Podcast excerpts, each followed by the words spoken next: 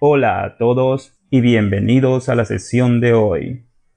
Una versión grabada de este webinar estará disponible en el canal de YouTube Project Management Ecuador.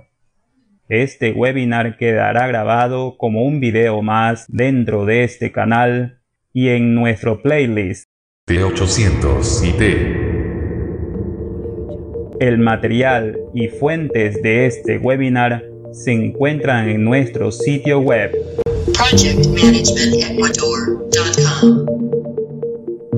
que animamos a visitar tan pronto como les sea posible.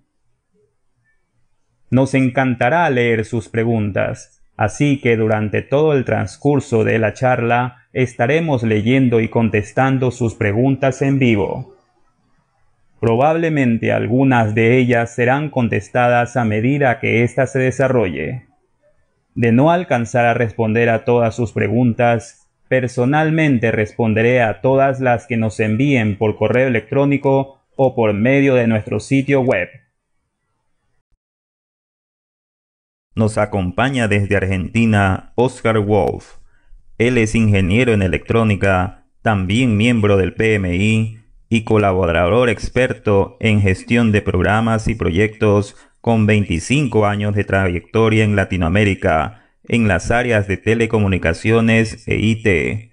Se ha desempeñado en empresas globales como NEC, Accenture, Google y Oracle. También va a aportarnos su experiencia con el teletrabajo. Bienvenido Oscar y gracias por estar aquí. Muchas gracias Roger por la presentación y la oportunidad de compartir con todos ustedes algunos tips y comentarios que creo que les van a ser de suma utilidad en esta etapa de teletrabajo o working from home, como le dicen en otras empresas.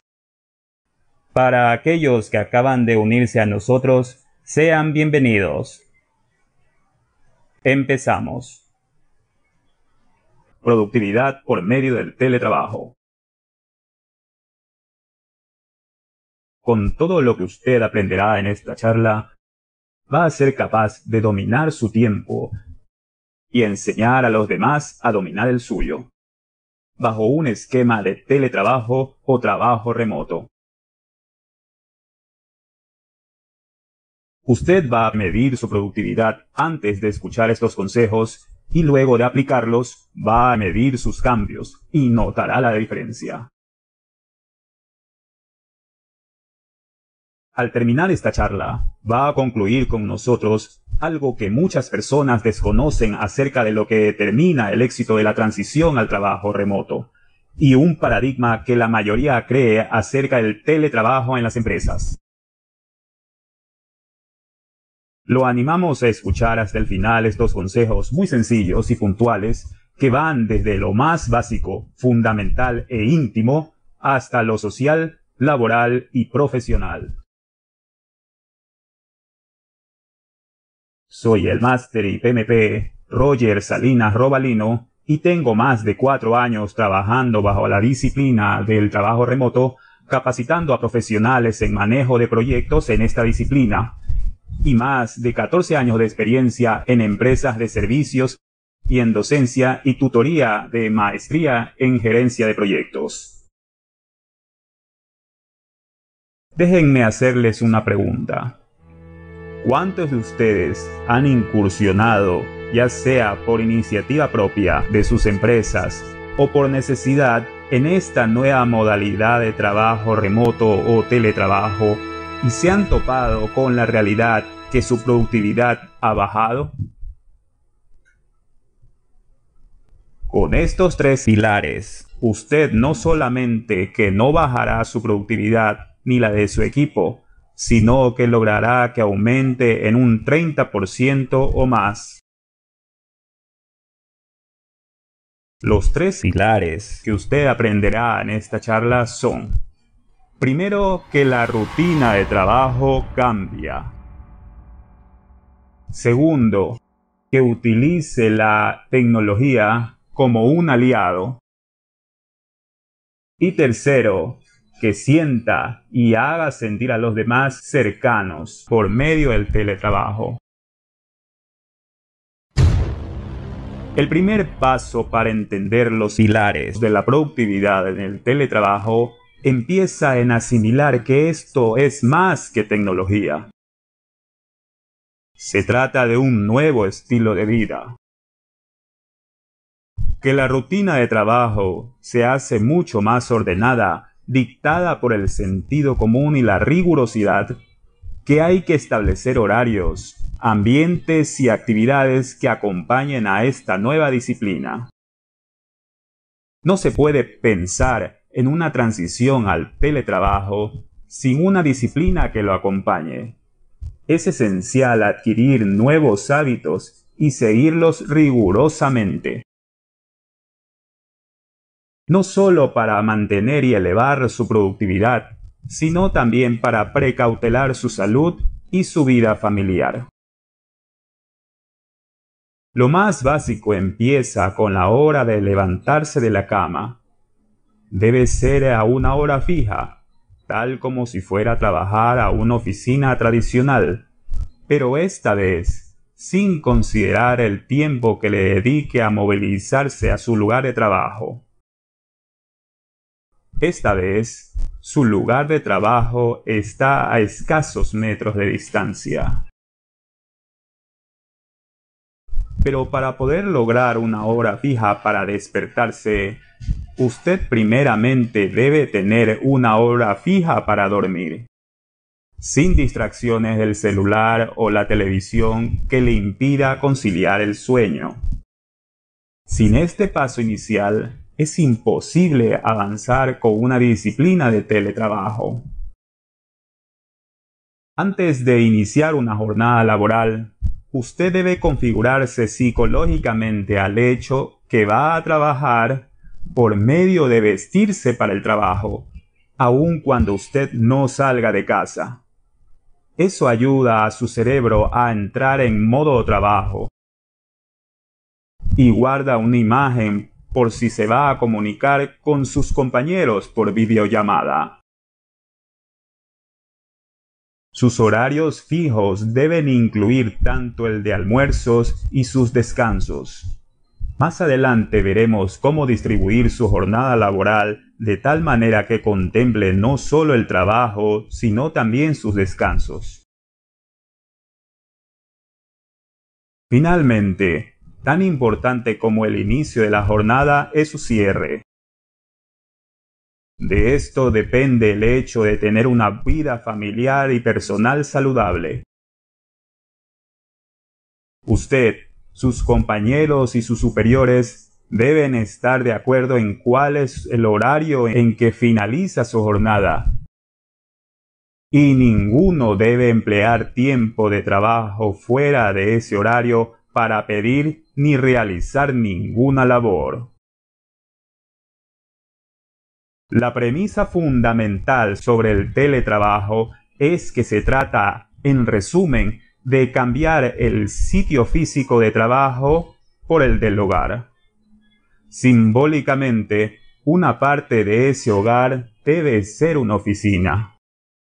Esto ayuda al cerebro a disciplinarse y ponerse en modo trabajo y reduce las distracciones propias y del mundo exterior. No necesita adecuar un cuarto específico para convertirlo en su oficina. Puede ser un espacio dentro de su cuarto o de su sala, pero acomodado con una silla y una mesa con su computador y los materiales de oficina que vaya a utilizar siempre a la mano.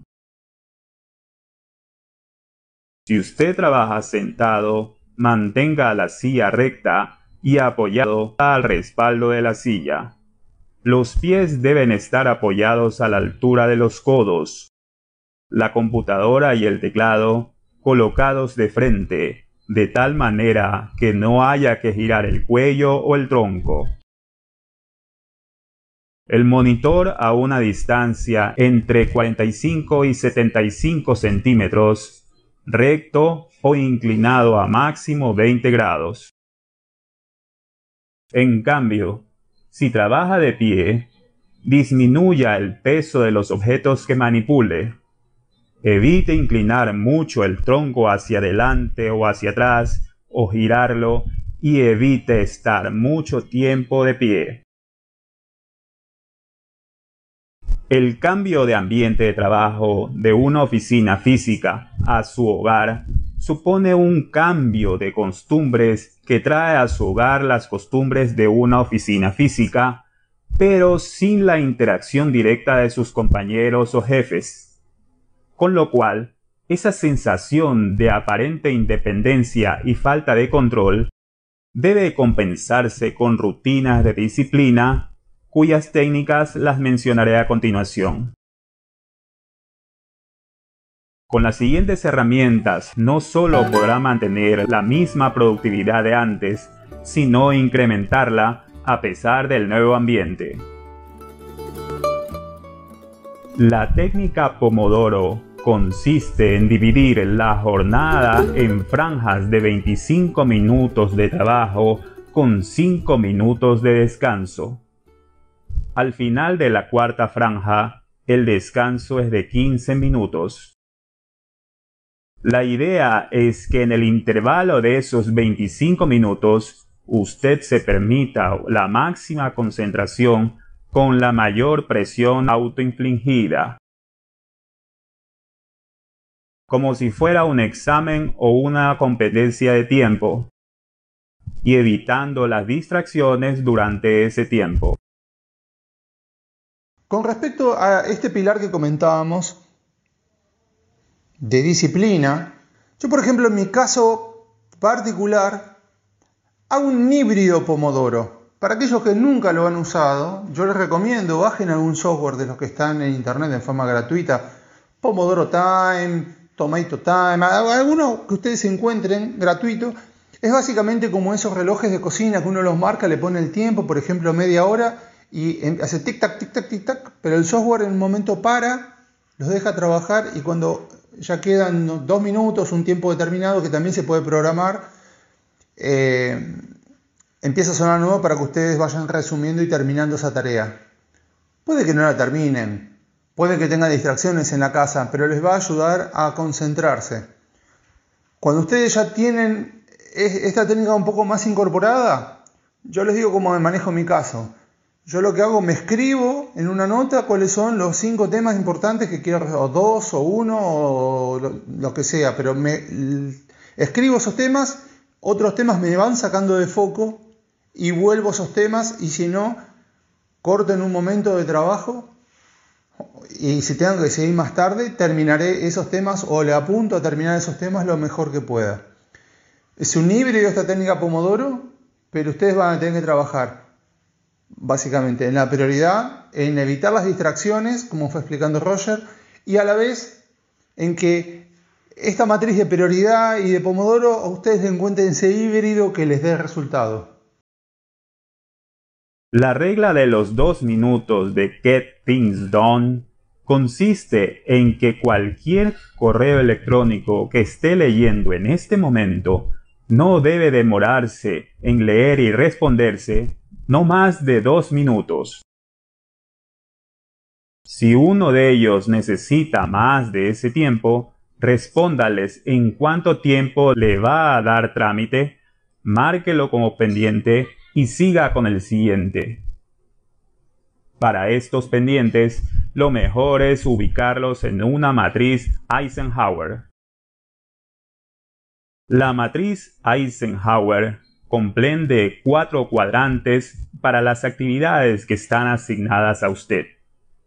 En el primero ubique todas aquellas actividades que le sean importantes y urgentes. El grado de importancia lo define usted y la urgencia lo define su entorno. Estas actividades son las que deben ser su foco de atención debe realizarlas inmediatamente. En el segundo cuadrante coloque las tareas que sean igual de importantes pero menos urgentes. Estas actividades son las que requieren planificación y lo que debe hacer ahora es definir e informar una fecha de cuándo resolverlas. Estas actividades pasarán al primer cuadrante una vez que esta fecha se acerque. En el tercer cuadrante ubique todas aquellas actividades que sean menos importantes pero urgentes. Para estas, encuentre a alguien que pueda hacerlas por usted y deléguelas. Finalmente, en el cuarto cuadrante, se encontrarán aquellas tareas que sean menos importantes y menos urgentes. Estas tareas, de ser posible, deben ser eliminadas o relegadas. Por ejemplo, aquellas actividades como revisar las redes sociales a las que no le representa ninguna utilidad. Al contrario, van en desmedro de su productividad. Cuando uno trabaja en casa, está expuesto a una diferente cantidad de factores externos por los cuales distraerse. Si usted fácilmente se distrae, estos factores lo hacen más susceptible a bajar su productividad por distracción. Por ejemplo, los vecinos, vendedores puerta a puerta o inclusive su propia familia. Trabajando desde casa hay que desactivar las alertas de todo, de redes sociales, de WhatsApp, de todo, para que no nos distraigan, porque lo que ocurre es que trabajando uno desde su casa se distrae muchísimo. Y este tema de disciplina que comenta Roger en el primero de los pilares es la clave para luego poder avanzar en el resto. Lo primero que hay que hacer es deshabilitar todas las notificaciones de todas las redes sociales, incluso de los correos, y si lo amerita, poner en modo avión el celular, mientras dure una franja de pomodoro.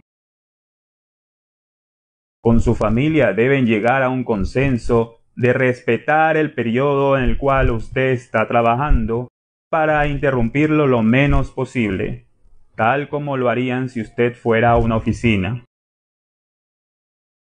Contra su propia distracción, lo mejor es tener siempre en mente la satisfacción a largo plazo que le representa una meta cumplida versus la satisfacción inmediata que le representa distraerse, así como buscarse de manera creativa penalizaciones personales cada vez que usted incurre en una distracción. Cuando tenga trabajos grandes, pártalos en trozos pequeños y plantéese metas de cumplimiento para cada una. Con eso usted va a incrementar la dopamina de su cerebro, es decir, sentirá una satisfacción de haber cumplido con esa meta que deseará seguir cumpliendo más y más. Utilice los descansos de cada pomodoro para levantarse de la silla, y hacer descansos cortos tanto de las piernas, brazos y de la fatiga visual, de tomar agua o un ligero refrigerio. Recuerde no comer demasiado entre comidas porque podría perjudicar su salud y generarle sobrepeso. Mantenga la disciplina de no extenderse más allá del tiempo establecido para cada pausa. Los ejercicios de estiramiento de brazos, piernas, cuello y columna son fundamentales para aliviar la tensión y mantener la salud de huesos y articulaciones. Los puede realizar tanto sentado como de pie al lado de su silla. Si puede elegir asignar un tiempo de una hora para trotar, hacer bicicleta o aeróbicos, mucho mejor. A veces con tanto trabajo y tensión, olvidamos algo tan básico como hacer las pausas apropiadas para ir al baño de vez en cuando. Y esto puede afectarnos en el largo plazo. No olvidar siempre, y con mucha más razón en estos momentos, la higiene de manos, que es importantísima y no debemos descuidarla.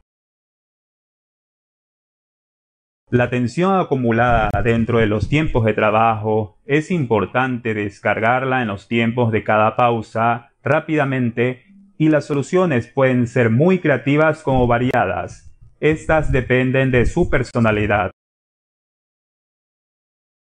Durante la jornada de trabajo tradicional, la costumbre de los sobretiempos siempre ha sido objeto de debate, pero la razón subyacente debe ser la misma. Un sobretiempo siempre consecuencia de la mala planificación diaria de los gerentes y o de los equipos de trabajo. Y la consecuencia es tratar de compensar en un sobretiempo lo que no se pudo completar en el resto de la jornada. En el teletrabajo esta costumbre no puede copiarse. Debe entenderse que después de la jornada de trabajo las computadoras se cierran y cada persona debe compartir tiempo con sus hijos, con la familia o con uno mismo. Esto implica una más detallada planificación diaria tanto de gerentes como miembros de los equipos. Y por supuesto, una sobrecomunicación entre sí para todos estar al tanto de lo que hace cada uno. El segundo pilar es utilizar la tecnología como aliada. Usted debe procurar en todo sentido que la tecnología trabaje para usted y no lo contrario. El teletrabajo no es la excepción. Por lo tanto, lo primero que debe definir antes de elegir cualquier herramienta es un protocolo para comunicarse con los demás. Las herramientas que elija se deben acomodar a estas normas. Aquí algunos ejemplos. Sobre comunicar. Hacer el trabajo visible. Con su equipo y supervisores defina un método para mantener actualizados los avances y reportes de todos. Una herramienta como Jira, Trello, Monday o simplemente una hoja compartida de Google Docs o envíe correos con breves actualizaciones de estado o reuniones cada semana donde informe qué hizo la semana anterior y qué hará esta semana. Almuerzos virtuales. La confianza se construye a través de interacciones uno a uno aumente su coeficiente de confianza haciendo tiempo, por ejemplo, por medio de almuerzos virtuales para reunirse con personas que no conoce bien y personas que tienen influencia o experiencia de las que le gustaría aprender. Preguntas del siguiente nivel. Avance un poco en las conversaciones por chat o por audio. No se queden en un ¿Cómo te fue en la reunión? Bien, avance al siguiente nivel con genial, ¿qué salió bien? Y así sucesivamente. Cuando uno transmite una idea y tiene una conversación, más del 50% del mensaje no está en las palabras mismas, sino está en la entonación, en los gestos, en la forma no verbal que acompaña al mensaje que uno está dando. Eso cuando uno está remoto si uno hace una videoconferencia, bueno, parcialmente o bastante, uno puede cubrir eso y, estar racionalmente bien, pero cuando uno está solamente en una llamada a través de audio, por el motivo que sea, porque la otra persona no tiene una cámara, porque nosotros no estamos en una condición que la podemos compartir, por N motivos, uno está cuidando a los chicos y pone en mute mientras está escuchando y participando, las situaciones pueden ser diversas. Pero si uno está solamente con audio, uno perdió esa comunicación no verbal, uno perdió esa emotividad que tiene en determinado momento cuando uno está en persona hablando con la otra persona, porque es como más distante. ¿Cómo logramos esa distancia? Y ahí está el de la cuestión. ¿Cómo nosotros logramos eso?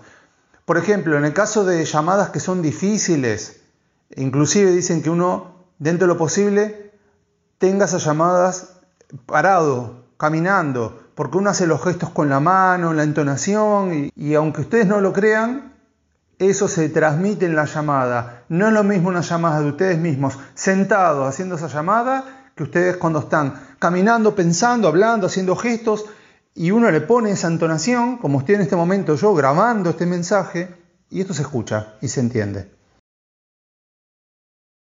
Comparta un agradecimiento a un grupo cuando algo funciona bien, o si a su vez reciba una felicitación por algo que su propio equipo consiguió.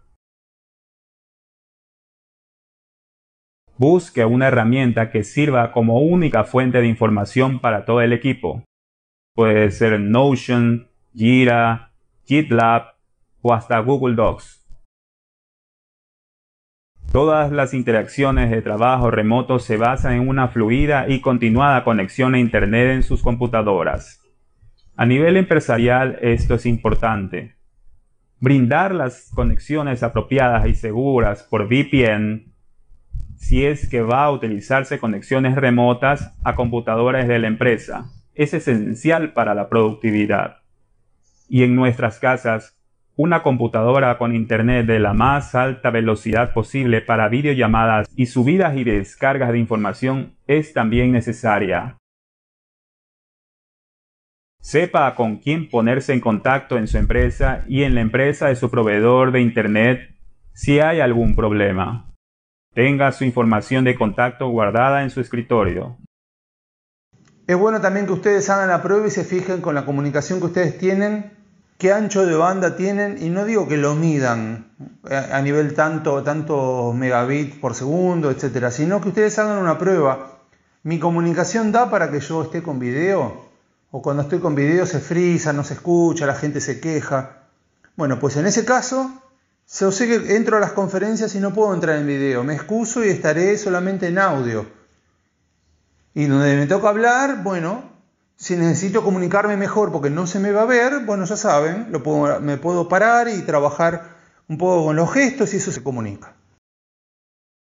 Realice pruebas de velocidad de Internet con páginas como speedtest.net o speedtest.io, speedtest.io para verificar con su proveedor de Internet la velocidad que debería tener según su plan contratado. Verifique todas las opciones y referencias de proveedores que existen en el mercado y todas las opciones de actualizaciones de sus planes contratados. Aprenda a usar su teléfono como punto de acceso en caso de que la conexión Internet sea lenta o se caiga. Si es necesario, considere obtener un punto de acceso externo. Es tentador usar el micrófono incorporado de su computadora portátil, pero esto generalmente conduce a una mala calidad del sonido para los oyentes. La calidad del sonido es importante. A distancia, influye en la atención y los sentimientos en la conexión. Nuestros cerebros también pueden pensar inconscientemente que alguien con quien es difícil escuchar es difícil trabajar. Por lo tanto, use auriculares con micrófono incorporado. Los auriculares que vienen con su teléfono celular suelen ser una opción de alta calidad. Hay muchas opciones de bajo costo. Netiquette. Volver a este concepto que tiene más de 10 años para el correcto uso de correos electrónicos es vital en el teletrabajo. Saber a quién va dirigido un correo quiénes deben estar copiados y quiénes no, cuándo debe usarse la copia oculta, el tamaño máximo de adjuntos por correo o el uso de enlaces.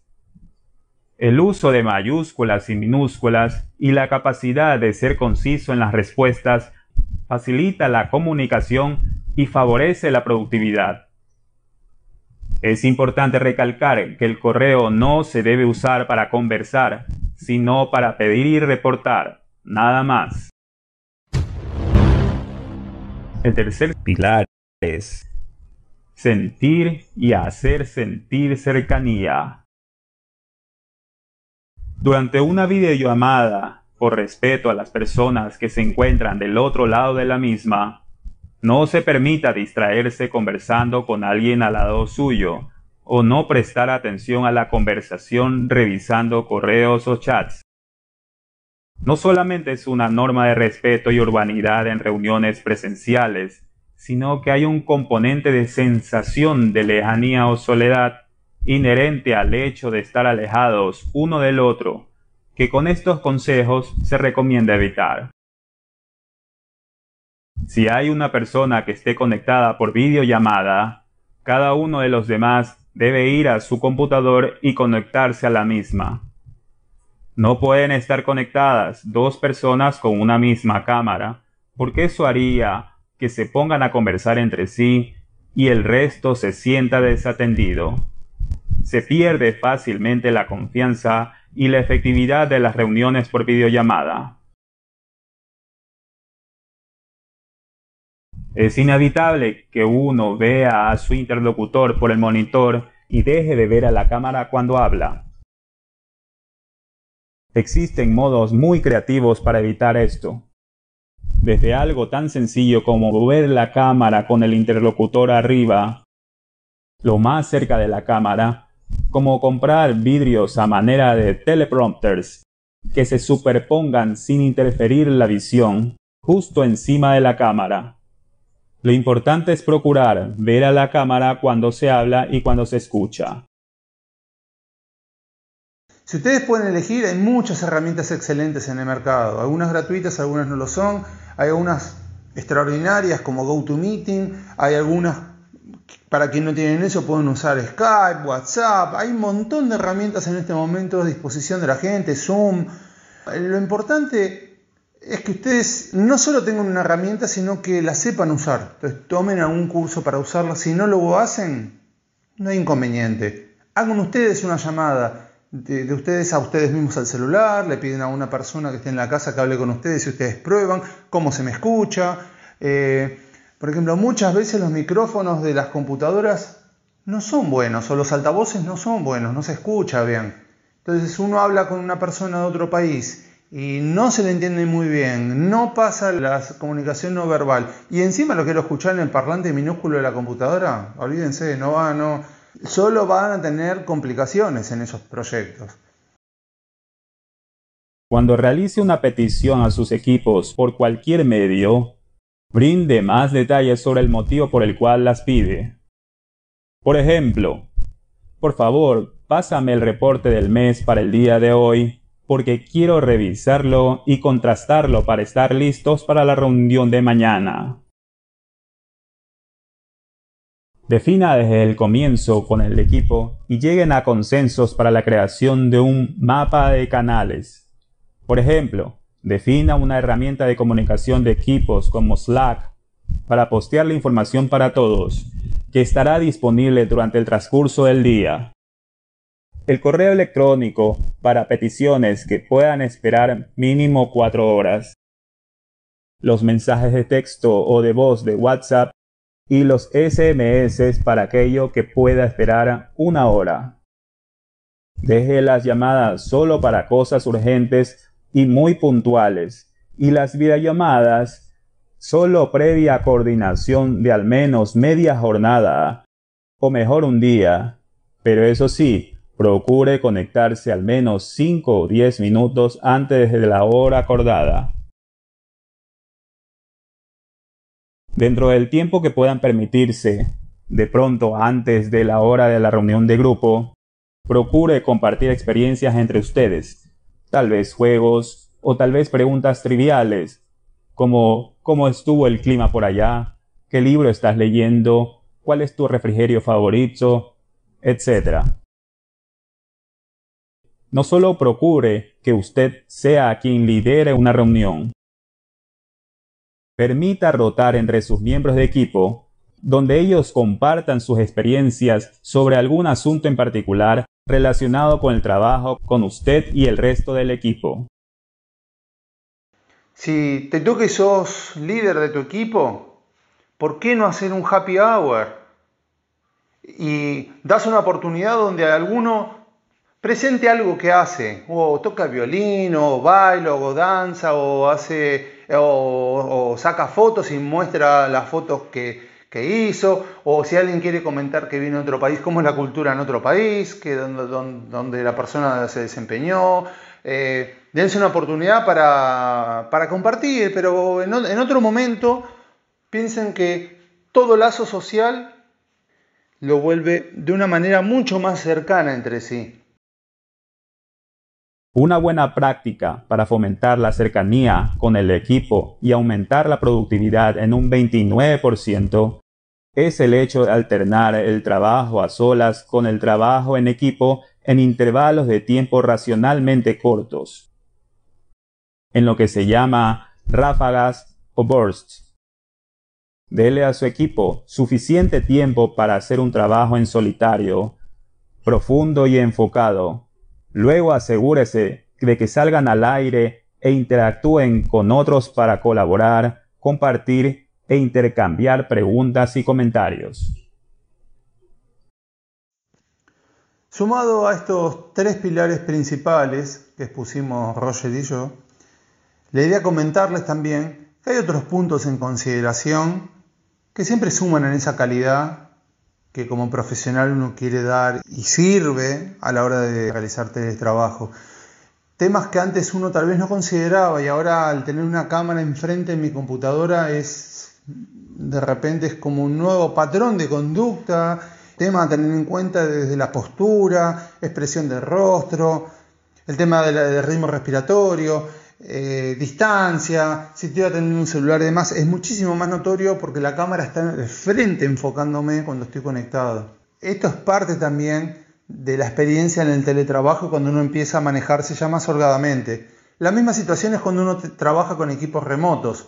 Independientemente de teletrabajo o trabajo de la oficina, uno va a contemplar el tema de los diferentes usos horarios y considerar que gente con otra cultura va a trabajar en distintos horarios, en otras maneras. Entonces contemplar este tema cultural también es otro tema que nos ayuda en el trabajo remoto de sobremanera, porque ahora empiezan a estar involucradas otras variables que tal vez antes no lo estaban.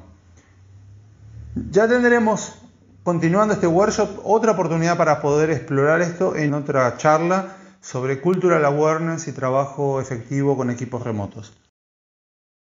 Como puede observar en esta charla, los pilares del teletrabajo no se basan principalmente en adquirir nuevas tecnologías o utilizar sistemas complejos y a la moda, sino en adquirir nuevos hábitos ordenados y rigurosos que faciliten su distribución de tiempo y favorezcan aumentar los sentimientos de cercanía hacia sus compañeros, aumentar la productividad de todos y a pesar de eso, no descuidar su vida personal y familiar. Permítanme proponerles en este momento cuáles serán sus siguientes pasos ahora que hayamos concluido este webinar. Usted va a revisar de esta lista de recomendaciones que hemos mencionado en la charla y que se encuentran en la guía paso a paso de transición a teletrabajo que se encuentra en nuestro sitio web.